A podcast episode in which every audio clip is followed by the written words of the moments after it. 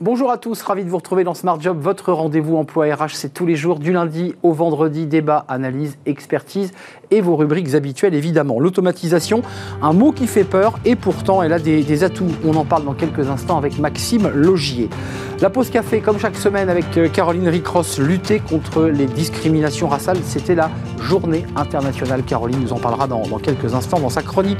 Et puis le cercle RH, le secteur de l'hôtellerie-restauration, un secteur euh, qui a été fortement impacté par la crise Covid, un secteur en mutation, un accord euh, qui a été signé sur les hausses de salaire, mais il reste encore à régler les conditions de travail. On en débat dans quelques instants avec mes, mes invités. Et puis fenêtre sur l'emploi, mais justement on parlera de recherche d'emploi. Le mental, c'est central, c'est ce que nous dit Marie Hombrook, fondatrice du cabinet de recrutement Atorus Executive. Voilà le programme tout de suite, c'est bien dans son job. Bien dans son job, avec Sagid Talentsoft, la solution intégrée de gestion des talents.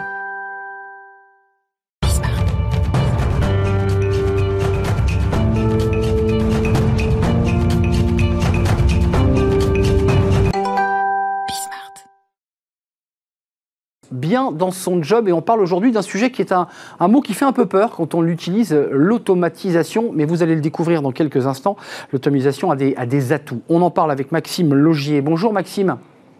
Bonjour. Vous êtes le directeur France de UiPath. Euh, Est-ce que je l'ai bien prononcé d'ailleurs? Certains disent UiPath, d'autres disent UiPath. Ah. Mais oui, alors comme vous le souhaitez. J'ai francisé. Euh, c'est intéressant, Maxime, d'abord pour l'histoire de cette entreprise. C'est une, une, licorne, mais qui est née en Roumanie, c'est bien cela? Absolument. Elle est née en Roumanie c'est important, on y tient beaucoup. Euh, c'est donc le fondateur Daniel Dines qui a fondé la société il y a plusieurs années maintenant. Et nous sommes rentrés en bourse en avril dernier au Nasdaq aux États-Unis. Donc c'est une belle success story. Alors, euh, un, mot et, plusieurs sur ce que vous proposez à vos, clients, puisqu'on parle d'automatisation. Euh, c'est quoi l'esprit du produit que vous, développez? C'est quoi? C'est améliorer les conditions de travail pour euh, bah, finalement retirer les tâches les plus roboratives? C'est ça, ça, vous venez de l'exprimer.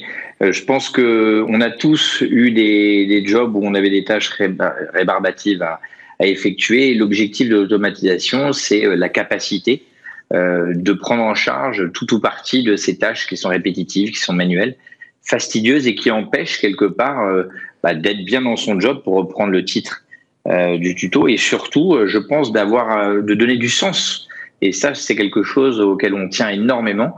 Et on a un atout, je pense, fort à travers l'automatisation sur comment on peut aider et comment on peut supporter, puisque c'est un assistant. Hein, de tous les jours pour que on soit bien dans notre job au quotidien et qu'on utilise réellement toute notre capacité créative. Euh, Maxime, votre, sur, sur la homepage, en tout cas, vous, vous le dites, c'est un, un, punchline.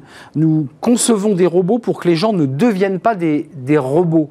Euh, pour ceux qui nous regardent et qui ne connaissent pas votre, votre outil, euh, ce n'est pas un robot au sens propre du mot tel qu'on peut les voir au Japon, c'est-à-dire euh, des sortes de, de, de, de miroirs des hommes. Hein. Ce, sont des, ce sont des outils informatiques, vous le confirmez oui, tout à fait, vous avez raison. Et c'est vrai que le mot robot, spécialement en France, euh, on commence à, on le voit avec des bras et des jambes.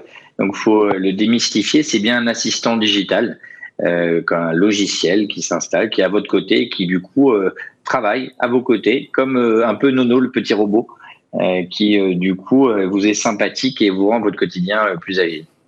Ouais, C'était un peu mon surnom d'ailleurs, Maxime. Parfois on m'appelle Nono, mais pas le petit robot, le, petit journaliste. Euh, juste quelques mots très concrets, parce qu'on a envie de comprendre. Finalement, vous dites ça permet de délester des, des tâches euh, parfois un peu épuisantes, qui sont parfois inutiles, et, et finalement l'outil, euh, le robot prend en charge. C'est quoi comme type de tâche? Qu'est-ce que propose votre, votre outil? C'est une bonne question parce que je pense que c'est pas immédiat quand on dit automatisation. Euh, globalement, euh, ça permet, euh, si je vais prendre un exemple tout simple, on a tous fait des copier-coller euh, dans des fichiers, euh, que ce soit des tableurs, que ce soit des gens aussi qui vont recevoir des factures, qui vont lire ces factures, les ressaisir dans un autre système. ça peut être aussi dans des ressources humaines, être capable euh, d'aller saisir dans un logiciel le nombre de temps euh, passé à euh, soit en j'allais dire en PTO, excusez-moi, mais en congé maternité, soit en congé paternité, etc. Tout ça sont des tâches manuelles euh, qu'on peut automatiser et qui du coup euh, rendent le processus beaucoup plus efficace et beaucoup plus efficient au sein des entreprises. Donc, un robot est capable d'émuler toutes les actions, ou un assistant digital est capable d'émuler toutes les actions que, en tant qu'humain, on peut faire, donc avec nos mains, avec la vue, et ils sont aussi auto-apprenants euh, pour euh, être de plus en plus efficaces. Euh, on parle de robots, vous l'évoquiez tout à l'heure, ce sont des mots comme ça qui, évidemment, vu de France, peuvent faire peur. Vous dites c'est pas des robots qui remplacent le travail, parce que l'autre sujet qui est posé par l'automatisation, on l'a vu dans le monde du secteur automobile, mais, pas que là d'ailleurs, c'est que les salariés disent mais quand un robot arrive, on perd nos emplois. Vous vous dites non, pas du tout. Absolument. En fait, il y a un, changement euh, de paradigme, c'est-à-dire que euh, euh, on va créer des emplois, mais ailleurs.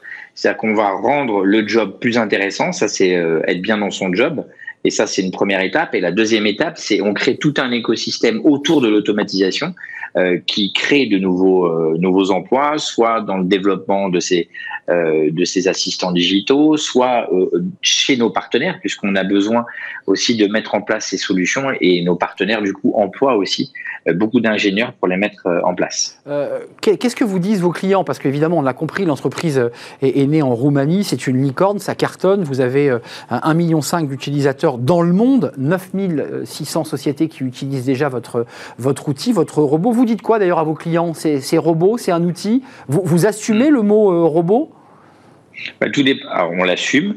Tout dépend en revanche du secteur. Certains ont la capacité à appréhender le mot robot, d'autres beaucoup moins parce qu'ils le mystifient, comme on l'avait dit euh, tout à l'heure. Donc ça dépend. Mais je pense que assistant digital euh, restera probablement le mot le plus générique adapté euh, en tout cas au secteur en Europe du Sud. Alors c'est intéressant parce qu'on a beaucoup d'émissions et de débats dans, Smart Job sur les difficultés de, recrutement. Euh, vous, comment ça se passe avec vos, clients euh, Ils sont très demandeurs, vous sentez qu'ils accélèrent justement sur le fait de vous acheter ces, outils. Comment ça se passe? Quelle est leur, relation à la sortie de cette crise Covid avec cette automatisation des tâches? C'est euh, une très très bonne question parce qu'il y a eu le pendant et il y a eu l'après. Déjà pendant le Covid, il y a eu effectivement une prise de conscience et je pense que euh, c'est ce qu'il faut euh, retenir. Les gens se sont dit ah on a besoin aussi finalement de pallier à certains manques dans l'efficacité des processus, notamment les administrations publiques en France hein, qui utilisent beaucoup l'automatisation au service du citoyen. Euh, donc parce qu'on a euh, euh, ce besoin finalement de garantir un niveau de service. Donc ça, c'était aussi pendant le Covid. Post-Covid, après cette prise de conscience, c'est finalement quel est le rôle de l'automatisation au sein de mon entreprise et au sein de mes départements? Et là, il y a quatre thématiques pour moi majeures. Il y a la première qui est l'augmentation de la productivité, la deuxième qui est finalement diminuer le taux d'erreur aussi, parce qu'il y a beaucoup d'erreurs qui peuvent être faites dues d'ailleurs à une à une surcharge hein, euh, sur des tâches fastidieuses. Il y a l'augmentation de la satisfaction client et ça c'est très important. Et le quatrième, mais c'est un peu le corollaire de tout, c'est euh, euh, un peu la symétrie des attentions. Un employé qui est heureux parce qu'il est content de faire son job, demain va donner un service et un bon service à son client. Donc au final, c'est un client heureux. Donc c'est un cercle vertueux et c'est comme ça qu'on doit le, je pense en tout cas, euh, le prendre en, considération. Euh, Maxime, il y a un autre sujet important, mais qui est le corollaire de, la question précédente, c'est cette pénurie de main-d'œuvre. Est-ce que certains de vos clients vous disent on n'arrive pas finalement à trouver de, salariés pour faire ces tâches qui sont parfois fastidieuses, euh, qui ne sont pas forcément intéressantes en termes de sens? Est-ce qu'elles vous disent finalement votre outil, bah, ça permet de lutter aussi contre cette pénurie de main-d'œuvre? Oui, absolument. C'est-à-dire que on arrive à, euh, avec les nouvelles générations, qui, de mon point de vue en tout cas, sont beaucoup plus alertes, euh, ont besoin de beaucoup plus de, de, sens à donner dans leur euh, travail au quotidien, euh, refusent systématiquement d'aller sur euh, des emplois où on va leur demander des tâches manuelles dans des métiers, on va dire, très répétitifs.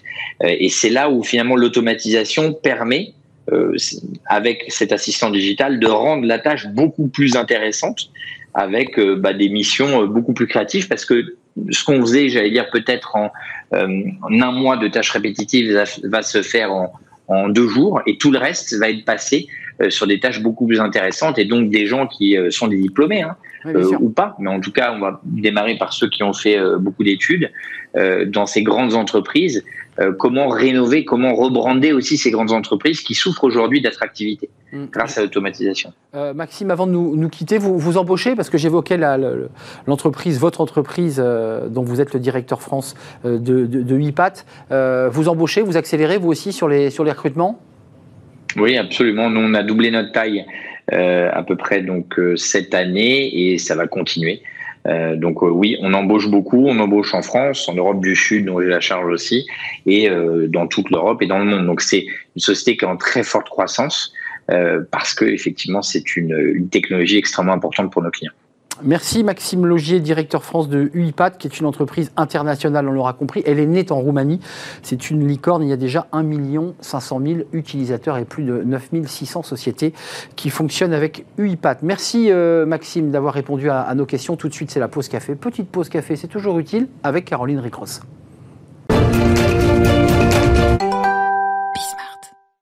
La pause café avec Caroline Ricross. Bonjour Caroline. Bonjour Arnaud. Euh, vous souriez, mais le sujet dont on parle aujourd'hui et dont vous avez choisi de nous parler traite de la discrimination raciale au, travail. C'était il y a quelques jours la, journée internationale. C'était lundi. Euh, c'était lundi. Euh, et c'est un, sujet qui est loin d'être exceptionnel hein, dans le monde, mais aussi dans notre pays. Oui, en France, hein, c'est vrai que la vie professionnelle est même, par exemple, le lieu où s'expriment le plus les discriminations. C'est ce qui ressort d'un sondage IFOP mené auprès de plus de 4000 salariés pour l'entreprise Make mycv.fr. Alors d'après ce sondage qui a été réalisé du coup pour euh, cette journée internationale pour l'élimination de la discrimination raciale, eh bien près d'un salarié sur trois a été victime d'une ou plusieurs formes de discrimination ou de harcèlement même au cours de sa carrière. Des discriminations qui sont présentes dès l'entretien d'embauche, puisque 13% des personnes interrogées disent y avoir été euh, confrontées. Une proportion, Arnaud, qui monte à 51% concernant la recherche d'emploi lorsqu'on se concentre sur les réponses des personnes dites euh, racisées. C'est trois fois plus que la moyenne observée chez l'ensemble des Français. Une fois euh, embauchés dans le cadre des activités professionnelles, ces discriminations persistent, nous le verrons D'ailleurs, petite précision avant de rentrer un peu plus dans cette chronique. Racisé, c'est le terme qui a été retenu, retenu par la CNIL, la Commission nationale informatique et liberté. Il fait référence en fait à l'appartenance à un groupe ethnique perçu euh, par les autres. Difficile, en tout cas, Arnaud, de faire une liste bah véritablement exhaustive des discriminations vécues au travail, tant elles sont multiples. Mais euh, toujours d'après cette enquête, 38% des personnes handicapées disent quand même avoir rencontré euh, des difficultés dans l'évolution de leur carrière parce qu'elles sont handicapées. 40 des musulmans estiment avoir été discriminés à l'heure d'obtenir une augmentation contre 16% pour l'ensemble des salariés les croyances et l'origine sont ou restent un facteur de discrimination, qui sont les deux piliers les plus importants de ces discriminations. 30% des personnes racisées déclarent en effet avoir été victimes de discrimination au cours de leur carrière, tandis que 37% des musulmans affirment avoir été discriminés en raison de leurs croyances religieuses réelles ou supposées. L'accent est aussi un facteur de moquerie quand on a un petit accent chantant ou d'humiliation. Un tiers des salariés dont l'accent est prononcé en ont été euh, la cible. La région également, la commune ou encore même le quartier d'origine peuvent aussi euh, donner lieu à des discriminations. Ce sont plutôt d'ailleurs les personnes originaires euh, d'Île-de-France qui disent en être victimes, 12% contre 9% euh, pour les autres. Il y a le physique, et le genre mm. aussi, qui sont malheureusement des, motifs de discrimination. Et oui, puisque l'étude montre que plus d'un salarié sur cinq a déjà fait l'objet de propos déplacés, voire insultants, en raison de son apparence physique. C'est incroyable quand même. Plus de deux salariés sur dix assurent avoir été victimes de remarques désobligeantes sur un détail physique, comme la coiffure, par exemple. 14% ont subi des remarques sur leur tenue et 13% sur leur euh, corpulence. Alors sans grande surprise forcément, les femmes sont quand même plus touchées hein, par ce type de discrimination euh, que les hommes. Près de 2 femmes sur 10, 9% d'entre elles déclarent même avoir subi euh, des propos malveillants parce qu'elles étaient enceintes. Et puis l'orientation sexuelle reste également un motif de discrimination puisque deux tiers des personnes homosexuelles qui ont été interrogées pour cette enquête confient en être victimes. Alors un chiffre intéressant, Caroline, vous l'avez sélectionné, on est à moins de trois semaines de l'élection présidentielle et ce chiffre évidemment est, fort intéressant. Plus de 6 Français sur 10 se déclarent pour une lutte rigoureuse contre le racisme. Alors c'est quand même euh, rassurant. Hein. Hmm. Selon le sondage annuel Harris Il y en a 4 qui ne sont pas fort favorables. Hein. Euh, c'est rassurant, euh, oui. Oui, c'est vrai qu'il faut, hmm. faut, mettre dans une balance. Selon le sondage annuel Harris Interactif pour la Fédération des maisons des potes, 84% des Français sont pour renforcer les sanctions juridiques contre les employeurs coupables de discrimination liée à l'origine, la nationalité, la couleur de peau ou encore la religion. 75% sont également favorables à une anonymisation des CV lors des embauches. Hum. Euh, qu'est-ce que dit la loi d'ailleurs sur les discriminations? Eh bien, ça relève du pénal, hein, ça c'est sûr. L'article 225-1 du Code pénal prohibe toute discrimination basée sur les 20 critères suivants sexe, origine, situation de famille, apparence physique, patronyme, grossesse, état de santé, caractéristiques génétiques, handicap, orientation sexuelle, mœurs, âge, activité syndicale, les convictions religieuses, opinions politiques, une appartenance ou non-appartenance, vraie ou supposée à une ethnie, une nation, une race, une identité sexuelle, un lieu de résidence. Bref, il y a quand même une sacrée liste. La loi punit les comportements discriminatoires des personnes physiques de 3 à 5 ans d'emprisonnement et de 45 000 à 75 000 euros mmh. d'amende. Peine maximale. Donc en conclusion, Arnaud, il ne faut surtout pas hésiter à dénoncer ces discriminations quand on en est victime. À le dénoncer ou même par ailleurs lorsqu'on en est témoin.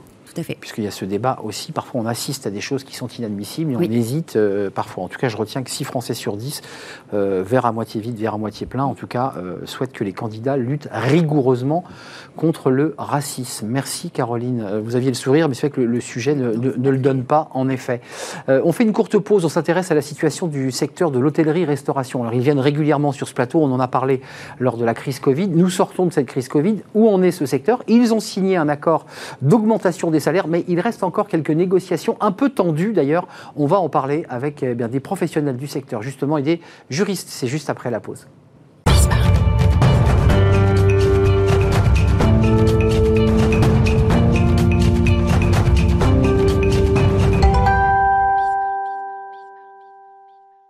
Le cercle RH, euh, le débat quotidien de, Smart Job. On s'intéresse aujourd'hui au secteur de l'hôtellerie, restauration, café, mais pas seulement, euh, les discothèques aussi qui sont concernées. Vous vous souvenez, on a, on a traité ce sujet très régulièrement pendant la crise Covid euh, sur bah, les difficultés évidemment d'ouverture, de fermeture, sur les difficultés de recrutement et sur les négociations qui étaient à l'époque en cours pour l'augmentation des salaires. C'est acquis, mais il y a d'autres revendications aujourd'hui sur les conditions de travail. on en parle avec mes, mes invités. Pascal Mousset est avec moi. Vous étiez déjà là euh, il y a quelques mois, justement pour nous, informer, euh, je dirais, en temps réel presque, des négos. Vous êtes le président du, GNI Paris-Île-de-France, à la tête de très beaux établissements, pour ne pas les citer, comme chez Françoise par exemple, parce que c'est vous qui êtes aux manettes et qui accueillez, toujours avec une très grande élégance, faut-il le, préciser. Euh, vous nous raconterez où en sont ces négociations, parce que les conditions de travail restent un peu une pierre d'achoppement entre ben, les salariés et, les professionnels. Avec nous, Nicolas Mancret, vous êtes avocat en, droit social. Vous êtes déjà venu nous parler de ce, sujet, euh, savoir concrètement où on en est, que dit le droit sur cette euh, question. Et puis Florent Malbranc, vous êtes cofondateur et PDG de Brigade. Brigade. Vous avez retiré le. On a retiré le plus international. Pour faire Brigade. Euh, ce qui est intéressant, c'est que c'est une structure en fait qui met en relation les professionnels, les patrons, avec des indépendants. et ben, vous vous situez quoi Comme une agence de recrutement? Comment vous, comment vous définiriez? On est apporteur d'affaires pour des professionnels à leur compte euh, qui ont des compétences et qui souhaitent les valoriser auprès de clients, euh, que sont les restaurateurs.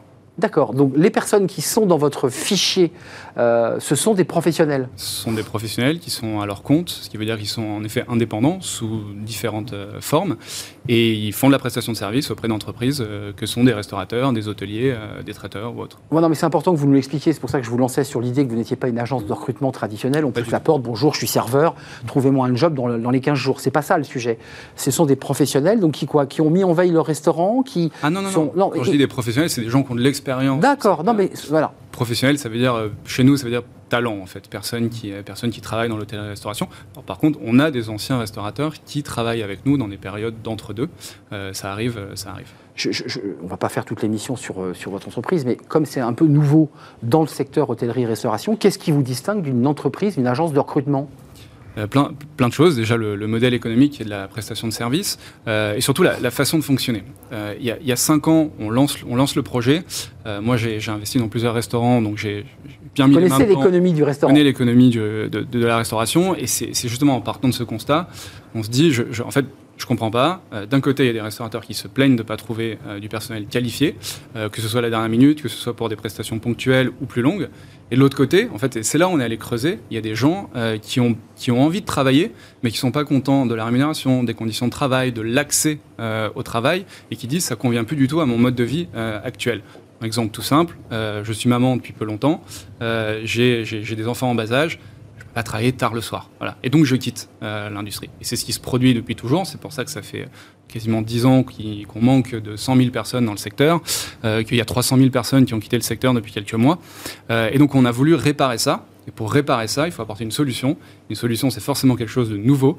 et donc, on a décidé de sortir du cadre de, de ce qui existait jusqu'à présent et d'apporter cette solution technologie, certes, mais au service à la fois des restaurateurs et à la fois des talents. Des solutions, c'est-à-dire vos talents sont embauchés en CDD ou ils sont indépendants? Non, non, ils sont indépendants. non, mais c'est important de le dire. Donc ça veut dire qu'ils sont auto-entrepreneurs, micro-entrepreneurs pour le dire simplement, à 80%, et vont facturer leurs prestations de service euh, sur la durée de, la mission. Il n'y a aucune différence avec un euh, designer ou un développeur qui viendrait dans une entreprise apporter ses compétences ponctuellement pour un besoin. La, mission moyenne... C'est important de l'entendre. Ah, c'est très très important. La mission moyenne chez Brigade, c'est un jour et demi. C'est très très court. Euh, on n'est pas là, euh, on n'est pas là pour euh, détruire du CDI. on n'est pas là pour remplacer le personnel du restaurant. On est là pour apporter, enfin nous, pour connecter quelqu'un qui va apporter une aide, un renfort pendant un moment. Ce qui est disruptif, c'est que vous avez intégré il y a cinq ans l'idée que ce métier euh, et les salariés voulaient changer de vie, devaient changer parce que vous y êtes passé, que vous avez fini à minuit et demi en train de balayer le resto et nettoyer la, cuisine et de le fermer à 1h30 du matin. Et, ça, vous l'avez vécu. Euh, juste un mot avant de rentrer dans les détails des négos, parce que c'est aussi l'objet de notre émission. Ça vous séduit, cette formule-là? C'est-à-dire que c'est plus un salarié que vous prenez en CDD euh, avec une petite période d'essai, c'est quelqu'un qui vous dit, moi je suis indépendant, on, se facture, donc je suis très libre aussi. Bah, ce que propose Florence et d'autres entreprises le proposent aujourd'hui, on est, je parle sous le contrôle de maître, euh, à la limite du droit du travail, c'est-à-dire que il faut être très prudent quand on a une brigade, euh, on peut ajuster quand il y a un surcroît d'activité avec ce type de prestation. On ne peut pas construire un business plan autour de collaborateurs qui viennent travailler euh, dans le cadre de missions. Ça reste quand même un ajustement, un surcroît d'activité. Qui viennent compléter une ou à une prestation événementielle. Donc, pour, les, restaurateurs, c'est un service qui existe parmi d'autres. On peut aussi travailler à l'ancienne, comme je fais moi. J'ai une liste, une, une quinzaine de collaborateurs qui sont d'anciens collaborateurs ou des jeunes que j'ai en apprentissage. Vous les appelez Et j'ai une liste et je sais leur dispo, s'ils sont dispo le week-end, la semaine, le matin. Et en fonction de leur dispo, ils ont besoin d'avoir un deuxième job à côté de leur job actuel. Ils viennent me dépanner quand ça m'arrange. Après, des plateformes, des plateformes proposent ce service moyennant rémunération. Et je trouve ça très bien. L'important, c'est de pouvoir assurer le service et que le frein au recrutement ne, soit, ne détruise pas le business. Aujourd'hui, au printemps qui vient, j'ai des entreprises qui me disent ne plus prendre, ne plus accepter de devis, ne plus rentrer de business pour mai-juin, parce qu'ils n'ont pas les ressources humaines, et Florent me le confirmera, hein, pour faire face aux demandes clientèle de mai-juin. Parce qu'on sait, mai-juin, c'est il y a deux pics hein, dans notre année à Paris. Je parle de Paris, ce que je connais. il y a décembre, et juin. Et vous avez une demande de personnel énorme. Les traiteurs nous en prennent beaucoup sur des événements sportifs ou des événements culturels. Le mariage. voilà, euh, les Roland Garros, il y a un tas d'événements. Une année sur deux, il y a le salon de l'aéronautique. Et on sait qu'il n'y a pas le personnel. Donc euh, la problématique, et la brigade est utile à ce moment-là. Euh, des entreprises. Pour venir compléter ponctuellement certains jours. Euh, exactement, pour les surcroîts euh, d'activité, les pics. Euh, Nicolas Manquerait, parce que vous êtes interpellé, là je vous ai vu, bon, on, est entré finalement dans un cœur de débat, je pensais qu'on allait être un peu plus dans le contemplatif, là vous dites on est aux limites du droit du travail. Qu'est-ce que dit l'avocat? Bah, L'avocat dit que le, droit du travail ne va pas vraiment aider euh, les professionnels de ce secteur à court terme. Pourquoi? Hein, Parce qu'il y a déjà des négociations collectives qui ont été engagées, on va en parler tout à l'heure. Exactement. Et qui ont quand même ont résonné très fortement sur le secteur, puisqu'on a annoncé euh, les fameux 16% d'augmentation de la grille salariale, et il va falloir les assumer. C'est sur cette branche professionnelle, mais il n'y a pas qu'elle, puisque derrière, vous avez la branche professionnelle des cafétérias et de la restauration rapide, qui euh, attendent un peu au coin de la rue. Bah oui, eux aussi, ils sont au guichet. Et eh ben, ils regardent l'issue de ces négociations et se disent, ça va peut-être être notre tour. Ça, c'est le premier écueil. Enfin, c'est pas un écueil, c'est une négociation. Et sur le modèle de l'indépendance et de l'auto-entrepreneur, micro-entrepreneur. Sur euh, l'indépendance, le droit du travail est toujours un peu à la traîne parce que euh, en réalité, euh, qu'est-ce qui caractérise un contrat de travail d'une prestation de service? C'est toujours deux critères.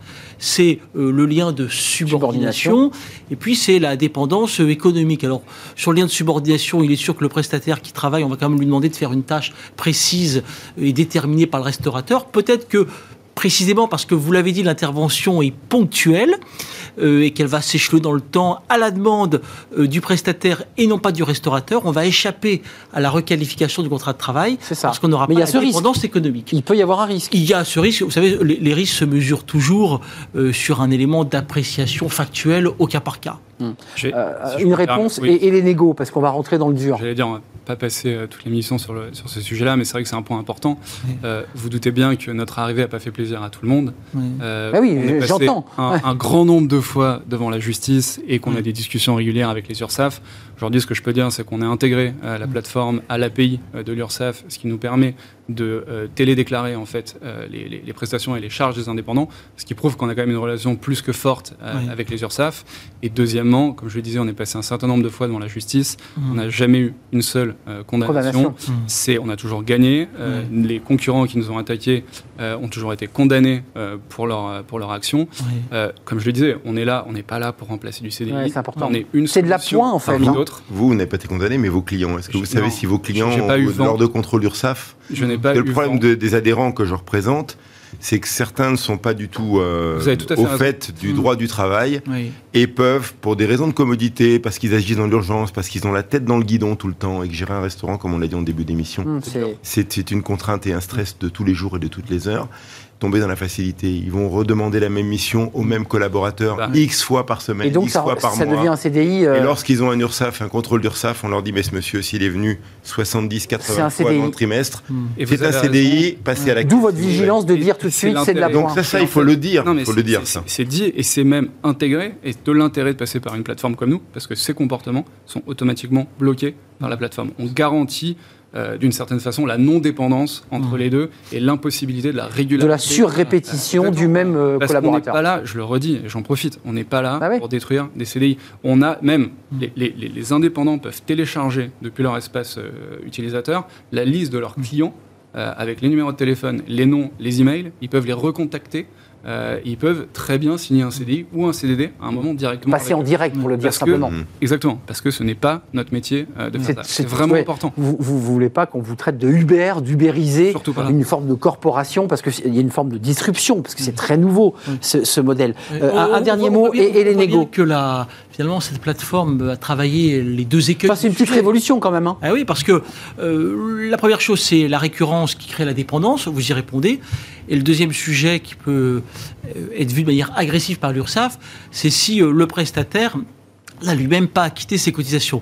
Et comme Par vous ailleurs. veillez à ce point-là, bah forcément, on, on- on limite le risque. Et c'est la raison pour laquelle vous êtes Oui. implémenté sur l'URSSAF, parce que les choses se font dans les règles. Oui. Sinon, vous ne seriez Oui, pas. et puis, et puis même, je veux dire, on n'a pas attendu euh, ce- ce- ce- cet accord de l'URSSAF Bah, pour- pour, pour- bien faire les choses. Évidemment. C'est, euh, euh, C'était pas très l'épée de. Damoclès, c'est parce que dès le départ, vous étiez carré. Exactement. Et si on a, enfin, je le redis, on a lancé ça pour résoudre un problème. On est Mais il est là le problème, hein, il est devant nous là. hein. Et le, et le problème, et on va en parler, c'est ça qui est intéressant. Il y a évidemment le sujet des rémunérations. Et les conditions de il travail. y a surtout le sujet des conditions de travail. Euh, Pascal Mousset, on a ouvert un débat passionnant parce que c'était important qu'on qu'on éclaire les téléspectateurs sur cette nouvelle forme de travail liée à l'indépendance dans un secteur qui, à l'origine, n'y était pas habitué. C'est ça qui est intéressant et qui est nouveau. Revenons finalement à la plus traditionnelle, aux négociations euh, syndicales salariales, des organisations. 16%, euh, nous dit Nicolas Mancret, donc vous, les 16% sont actés.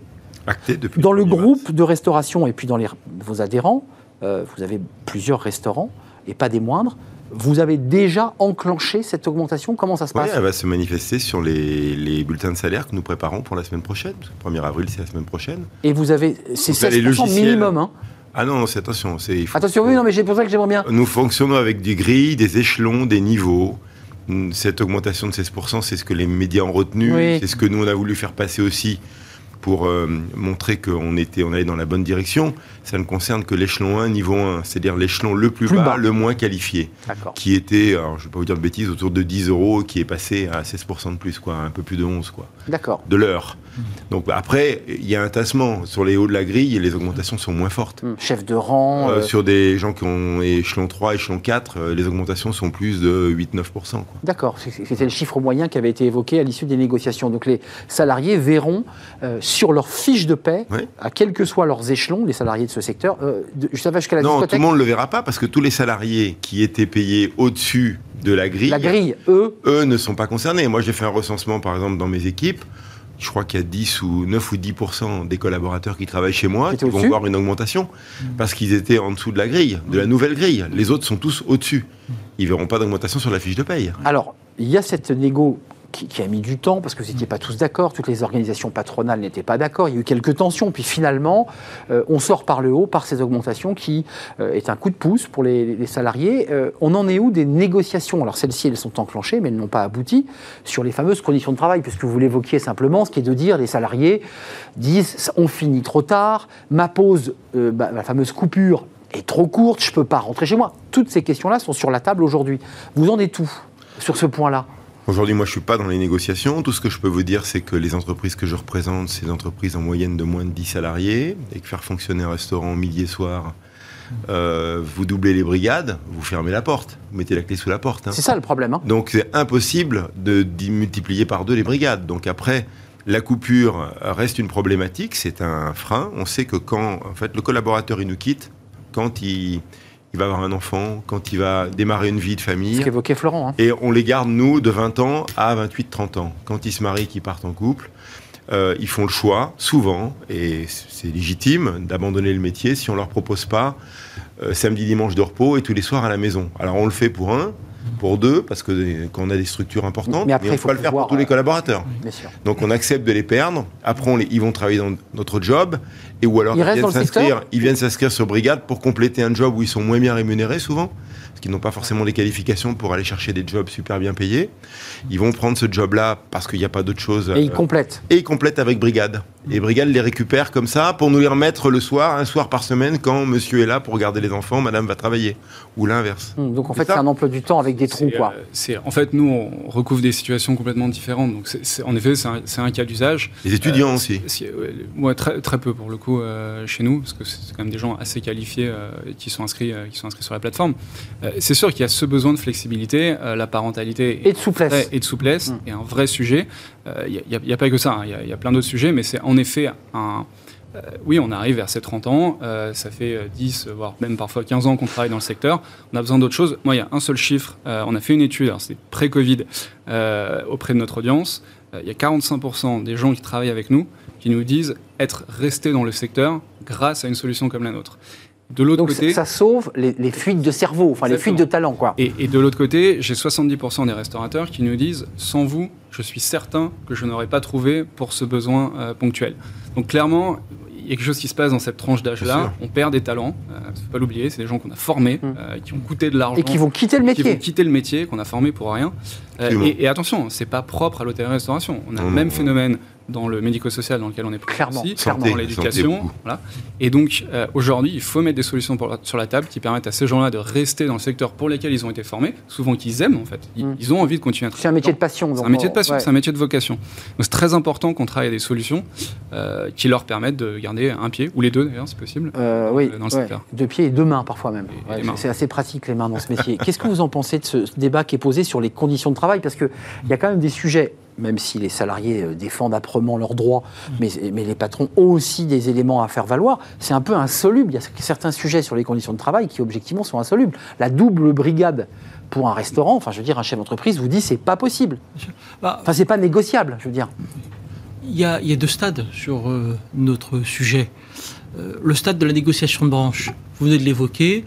En ce moment, hein. Oui, la branche, elle ne peut pas prendre le risque de négocier pour tous ses adhérents euh, des conditions trop restrictives qui seraient contraires aux besoins opérationnels.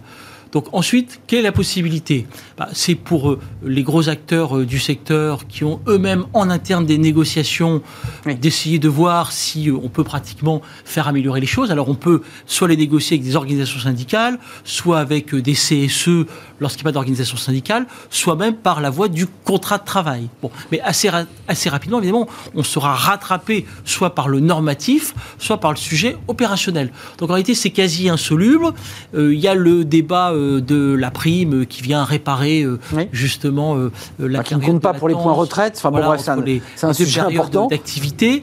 Euh, il faut quand même, je crois, tenir compte des spécificités de ce secteur d'activité. Et vous l'avez dit, lorsqu'on rejoint le secteur de la restauration, je mets du point de vue du collaborateur, eh bien, on en accepte les, règles et les difficultés organisationnelles. Pascal, vous avez, enfin, votre organisation a euh, fait des propositions et interpelle les candidats à l'élection présidentielle parce qu'il ne faut pas laisser mourir ce secteur, qui est assez euh, large, puisqu'on vous évoquiez tout à l'heure qu'il y avait aussi la, restauration rapide, qui, qui, ne sont pas mmh. euh, la même chose que le petit café parisien avec ce service un peu particulier, mais néanmoins, c'est un secteur en difficulté.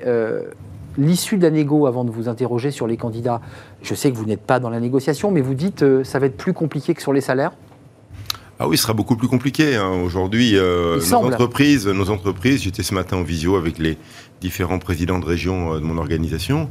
Euh, on est encore à moins 30% euh, en Occitanie. Toutes les grandes villes où il y a la plus grande concentration d'entreprises, mm. aujourd'hui, n'ont jamais retrouvé leur chiffre d'affaires de 2019. Ils vont prendre là des augmentations de masse salariale.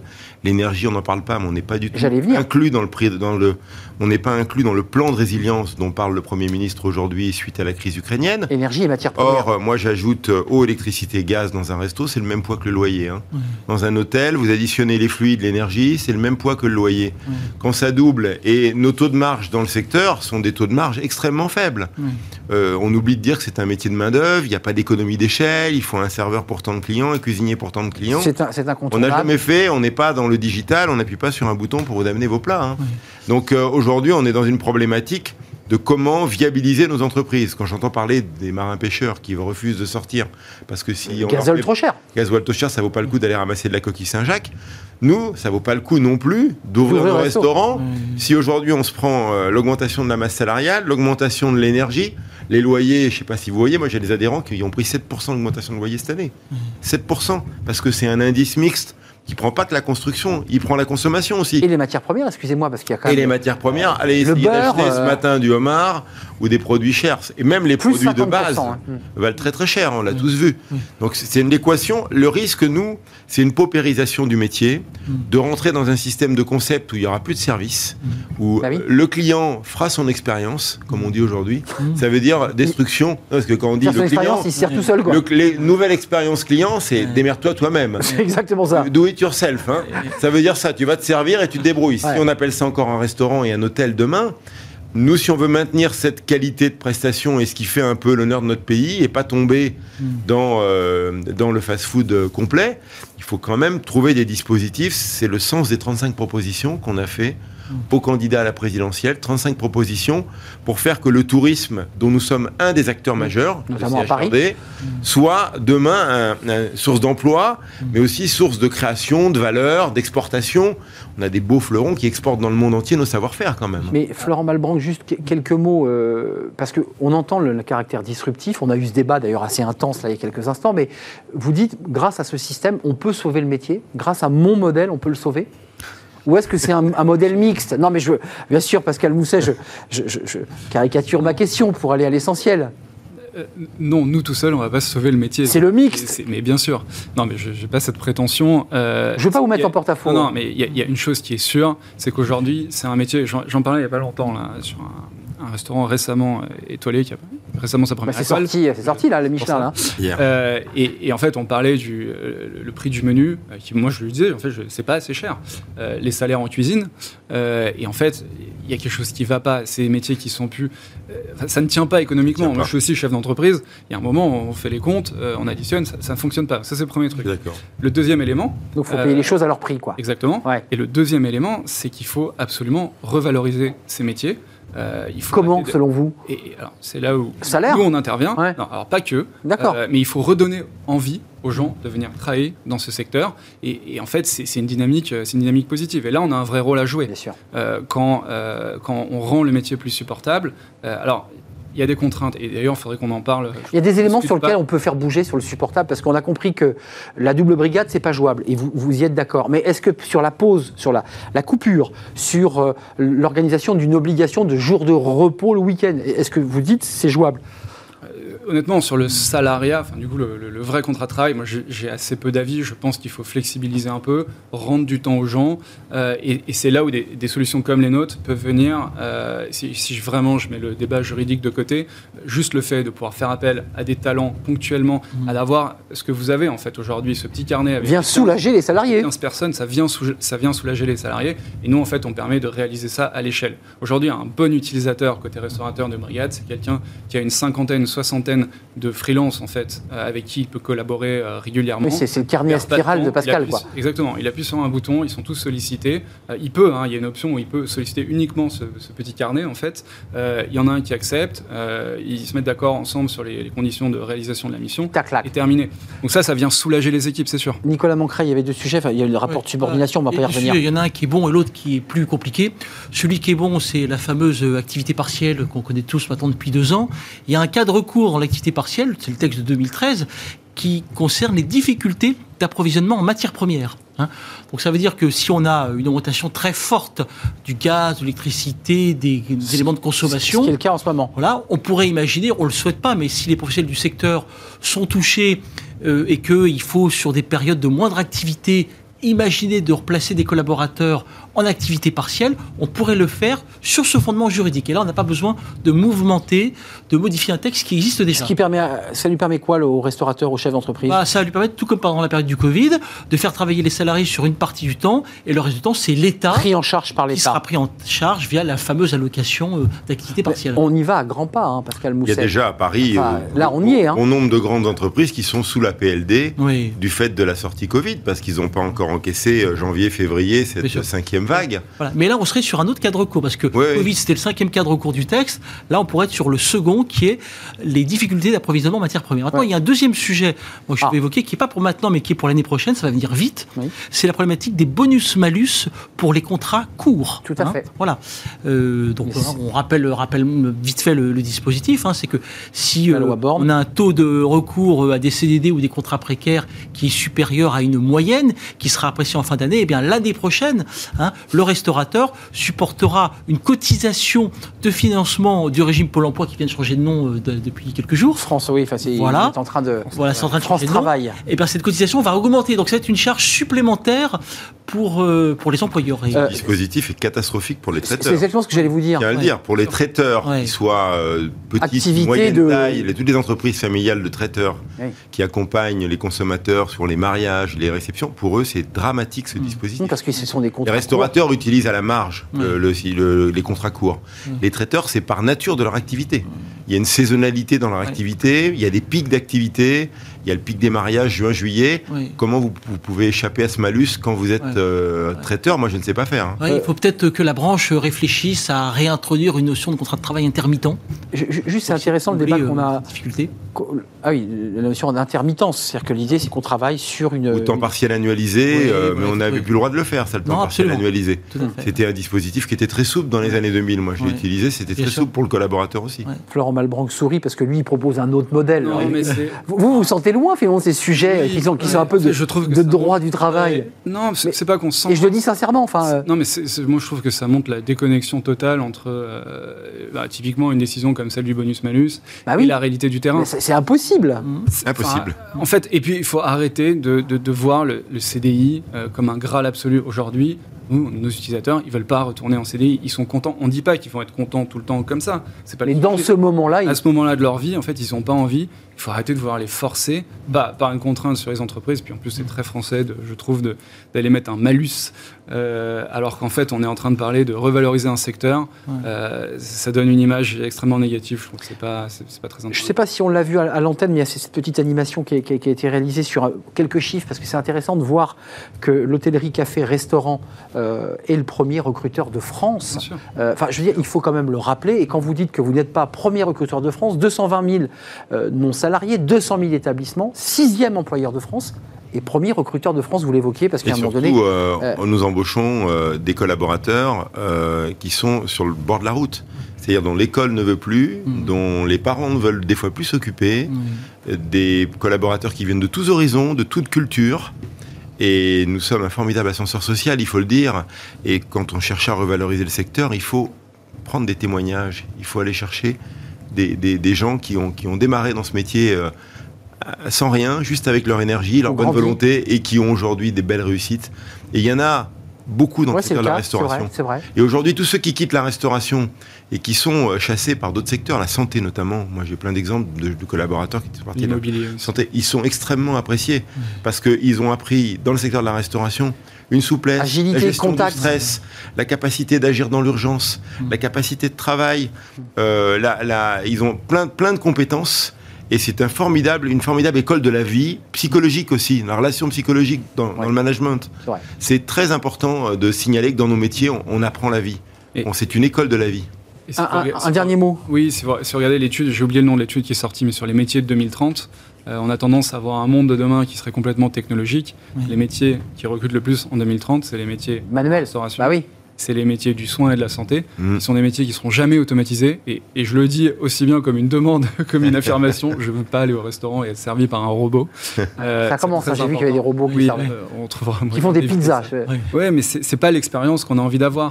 Et donc, ce sont des métiers humains, qui sont des métiers de savoir-faire, qui sont des métiers de compétences, qui sont des métiers de terrain, de présence et de contact. Euh, avant de nous quitter, Pascal Mousset, il y a cet établissement que j'ai parlé, vous avez cinq établissements, vous avez beaucoup de salariés, vous avez une belle entreprise.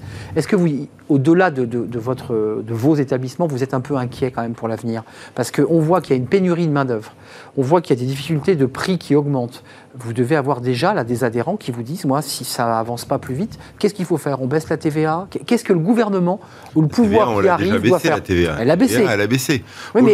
Aujourd'hui, dans les propositions que notre organisation, le GNI, fait, celle qui me paraît la plus importante, c'est d'avoir une règle au niveau des charges sociales sur les, entreprises à forte intensité de main-d'œuvre mmh. qui soit beaucoup plus raisonnable. Alors, c'est le bâtiment, c'est la santé, euh, mmh. euh soignants, etc. et c'est la restauration. Que ces trois secteurs, qui sont dans la même OPCO aujourd'hui, dans le même centre de formation, ils aient un régime dérogatoire en matière de niveau de charge Donc, sociale. Baisse de charge. Voilà, parce que dans nos métiers, il n'y a pas de productivité. On ne peut pas améliorer la productivité. Donc il faut qu'on ait un niveau de charge sociale qui soit moins élevé que le reste des secteurs. Je pense que ça, c'est le plus important. En œuvre, parce qu'il y a une rupture d'égalité devant la loi. Après, Conseil d'État, là, c'est le juriste ensuite qui va parler. Mais je pense que c'est très important parce que c'est des métiers. Euh, Il peut y avoir une dérogation. Enfin, l'Assemblée peut voter. C'est compliqué parce qu'il y aurait un sujet de constitution. Face au Conseil constitutionnel. D'une de, telle loi. Avec même si tout le monde comprend euh, l'intérêt. Euh, et un ministère du tourisme de plein droit. C'est-à-dire un ministère du tourisme qui dépend du Premier ministre, mm. qui serait. Parce que c'est 7-8% du PIB. C'est le poumon de votre économie, en tout cas pour Paris, ah, oui, oui, à minima, qui a, eu de, bah, évidemment, les touristes reviennent à peine. Hein. Vous, confirmez que les touristes reviennent bah, Les hôteliers sont contents là pour les deux mois qui viennent. Euh, les quartiers euh, touristiques, les restaurants, les cafés, c'est très dur. La défense, c'est une catastrophe. Mmh, c'est vide. Euh, c'est vide et beaucoup d'entreprises vont aller au tapis, ça c'est certain. Merci à vous pour ce débat passionnant. Merci d'être venu nous éclairer sur ce nouveau modèle que vous défendez avec des professionnels indépendants qui vont ensuite bien se dispatcher dans des établissements euh, à Paris et ailleurs d'ailleurs. Euh, merci à vous, euh, Florent Balbranc. Vous êtes le PDG de Brigade sans eux pour faire international. C'est ce que vous avez dit au début. Être international. Pour être international. On est, disponible au Royaume-Uni aussi. Et le Royaume-Uni. Merci d'être venu nous, rendre visite. Merci à Pascal Mousset, président du GNI Paris-Île-de-France, avec des négos qui sont en cours. Mais ce n'est pas vous qui menez ces négociations, mais vous les suivez de près. Et merci à Nicolas Moncret, avocat en droit social au, barreau de Paris. Merci d'être venu nous, nous éclairer. On termine notre émission avec Fenêtre sur l'emploi. On parle recrutement et le mental, parce qu'il faut aussi du mental quand on, cherche un emploi.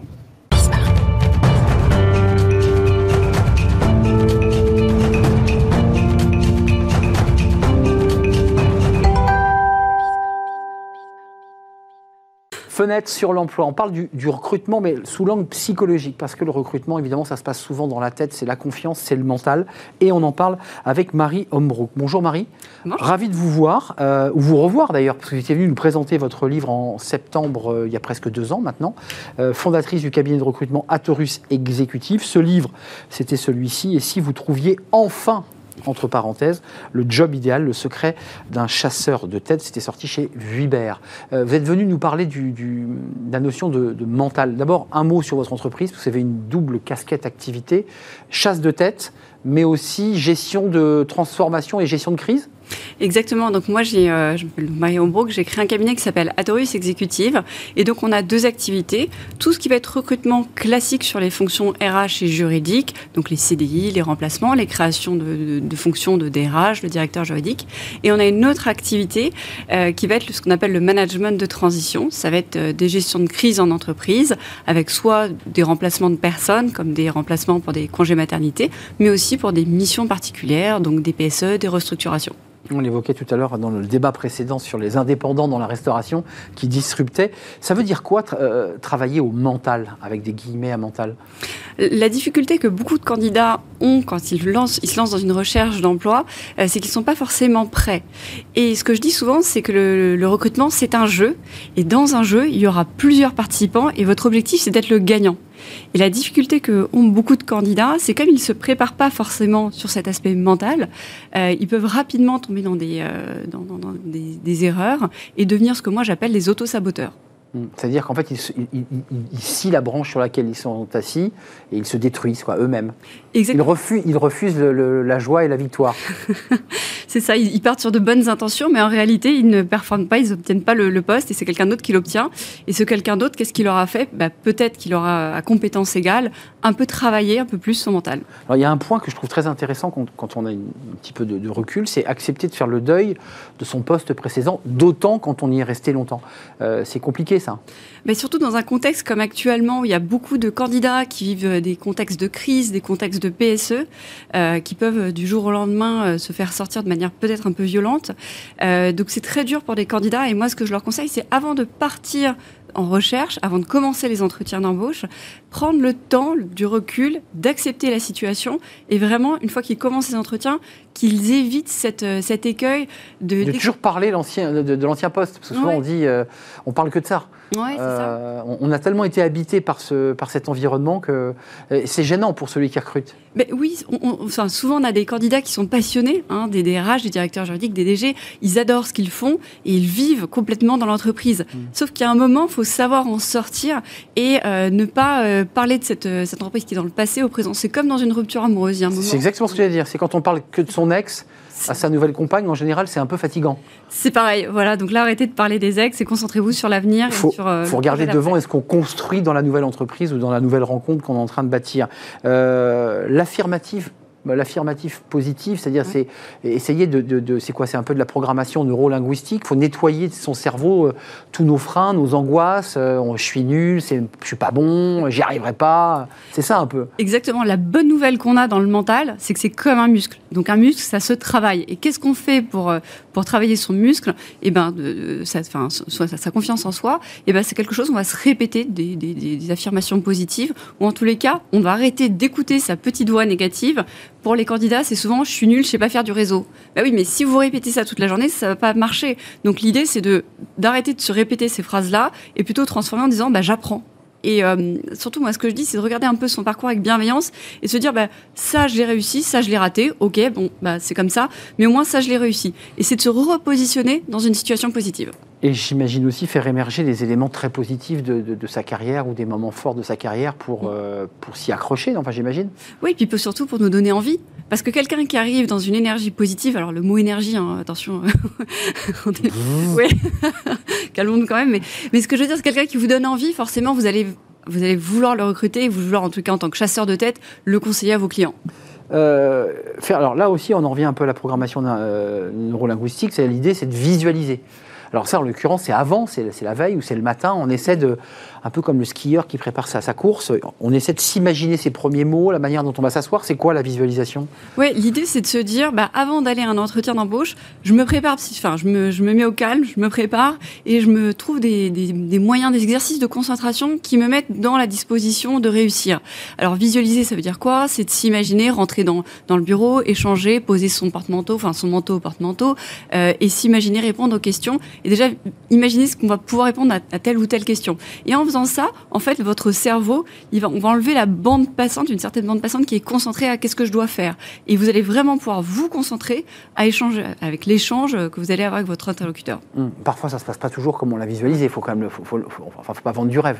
Non, mais attendez, la, la visualisation. Le café se renverse. Enfin, je veux dire, on a imaginé la plus belle scène, finalement. Euh... Mais évidemment, le, le, la visualisation, c'est juste un, un, une astuce, mais ça va pas changer fondamentalement les choses mais ça aide en fait. C'est, on peut se dire non mais ça sert à rien, mais en fait inconsciemment plus vous allez le répéter, plus vous allez le faire, plus vous allez rentrer dans des automatismes euh, de, d'entretien d'embauche. Et donc nettoyer finalement tout ce qui peut être des scories, des pollutions mentales en fait. Exactement, c'est ça l'objectif. Euh, alors, vous aviez une dernière astuce. euh, bon, c'est- plus compliqué quand on est un homme, mais ça peut aussi marcher. euh, c'est d'être, euh, vous dites, la posture de la Wonder Woman. C'est quoi la posture de la Wonder Woman? Wonder Woman, Superman, mais ce que vous voulez. Ah, vous me rassurez. Oh, oh, oui, bien sûr. Euh, en fait, est-ce que vous avez déjà remarqué que les sportifs qui terminent un marathon, ils lèvent toujours les bras, ils font le V de victoire. Toujours. Et en fait, c'est. Même quand ils ne sont pas premiers, d'ailleurs. hein. Oui. Non, mais il faut le préciser. Même le dernier lève les bras. Ouais. Et en fait, c'est juste un, un moment où en fait, euh, on se met dans une posture, on se met, on se prépare bah, physiquement. ou En les cas, on, on se met dans un moment où on va lever les bras. Et en fait, c'est de l'énergie qui va qui va revenir vers, vers, vers nous en fait. Ah, vous nous dites, là, là, là, vous nous donnez un Ouais. conseil très pratico-pratique, c'est-à-dire que c'est au-delà de la joie de lever les bras, Ouais. c'est qu'en fait, c'est une posture physique qui va redonner de l'énergie, qui fait redescendre un peu le sang, quoi. Ouais, c'est ça. Moi, c'est mon astuce. C'est souvent euh, avant d'aller dans un rendez-vous client un peu un peu important, un peu tendu. Donc, si on voit des gens dans les bureaux, ils sont passés parmi le Marie Ah, Hombrook, c'est ça. ils ont levé les bras. Alors moi, je conseille quand même de plutôt le faire aux toilettes. Comme Oh. ça, on est. Non, mais, excusez-moi, mais blague à part, c'est vrai que ça peut paraître un peu iconoclaste dans un, dans un hall, euh, dans une entreprise, mais il- il- vos, vos clients, ceux que vous accompagnez, lèvent les bras pour. euh, c'est quoi l'idée? C'est recréer une énergie? C'est, Comment vous le définiriez? Alors non, pas mes clients. Euh, moi, c'est en tout cas à titre personnel. C'est ce que vous faites. Ce que moi je fais. Euh, après, il y a tout le monde. Chacun a sa petite astuce. Mais euh, en les cas, avant d'être dans un moment où je sais qu'il va y avoir de la tension, je me trouve, je me suis trouvé une petite une astuce, une posture. faut trouver sa posture, en fait. Voilà, c'est ça. Et celle-là, elle marche assez bien parce que c'est celle qui vous redonne de l'énergie. Et donc, quand vous êtes à un moment où il va falloir un petit peu vous battre, un, petit peu au combat, plutôt se mettre dans une posture de gagnant bah, que, que de perdant, en fait, ou d'auto-saboteur pour y revenir. Donc à chacun de trouver sa posture ou en tout cas son geste qui lui permet en fait de, de, de, pouvoir ah, trouver sa, sa bonne concentration en fait. C'est un peu ça l'idée. Ben, Il y a, il y a un- quelqu'un que j'adore euh, qui s'appelle Pierre Durand qui a été euh, champion olympique à cheval. Bah, bien sûr. Euh, Champion olympique d'équitation, ouais. Ouais. Euh, euh, euh, obstacle. hein. Obstacle, ouais, ouais. Et moi, je fais énormément d'équitation. Hmm. Et c'est quelqu'un qui me coach actuellement. Je suis en train de me préparer sur un. sur- Pierre Durand vous coach? Entre autres, ouais. Ouais, sur un, le- le- un concours qu'on est en train de préparer, pour la Baule en- au mois de juillet. Si vous voulez, on en reparlera. C'est un très grand concours d'ailleurs la boule. Ouais. C'est canon. Et alors, du coup, on a fait tout un sujet sur le mental. Et lui, je lui ai dit, mais euh, qu'est-ce que vous faites avant, avant un concours? C'est quoi votre, votre truc? Et lui, il a un mantra dans, son, dans sa bombe. Il a un petit mot, il y a marqué tempo. Et en fait, tempo, pour lui, ça symbolise, il sait qu'il doit être dans un certain rythme à cheval. Et c'est un mot qui, hop, automatiquement, le met dans un Alors, ça veut dire que quand il prend sa, sa bombe, il, il- il jette un œil évidemment à l'intérieur Mm. et ce mot lui renvoie la, la bonne mécanique, le bon rythme du, du cheval. Exactement. C'est extraordinaire. Euh, écoutez, bah, bonne chance pour cette compétition, parce que c'est aussi important de- de- d'être bien euh, dans son sport, Ouais. euh, pour être dans son équilibre professionnel. Merci Marie Hombrook d'être venue nous rendre visite, fondatrice du cabinet de recrutement Atorus Exécutive, et ce livre, ici vous trouviez enfin le job idéal, les secrets d'un chasseur de tête chez Vuibert. On le trouve toujours, j'imagine, Oui, toujours. toujours en vente dans les meilleures librairies. Merci euh, à vous, merci à vous Merci. évidemment, merci à vous qui nous regardez, merci pour vos réactions sur les, les réseaux sociaux, merci à toute l'équipe, merci à Kenny pour la réalisation, merci à Amanda pour le son, merci à Fanny Griesmer et merci à Carla pour l'accueil invité. D'ici là, ben, on se retrouve demain évidemment pour une nouvelle émission, puis restez fidèles à tous les programmes de Bismart. Il n'y a que l'embarras du choix. Bye bye, à demain.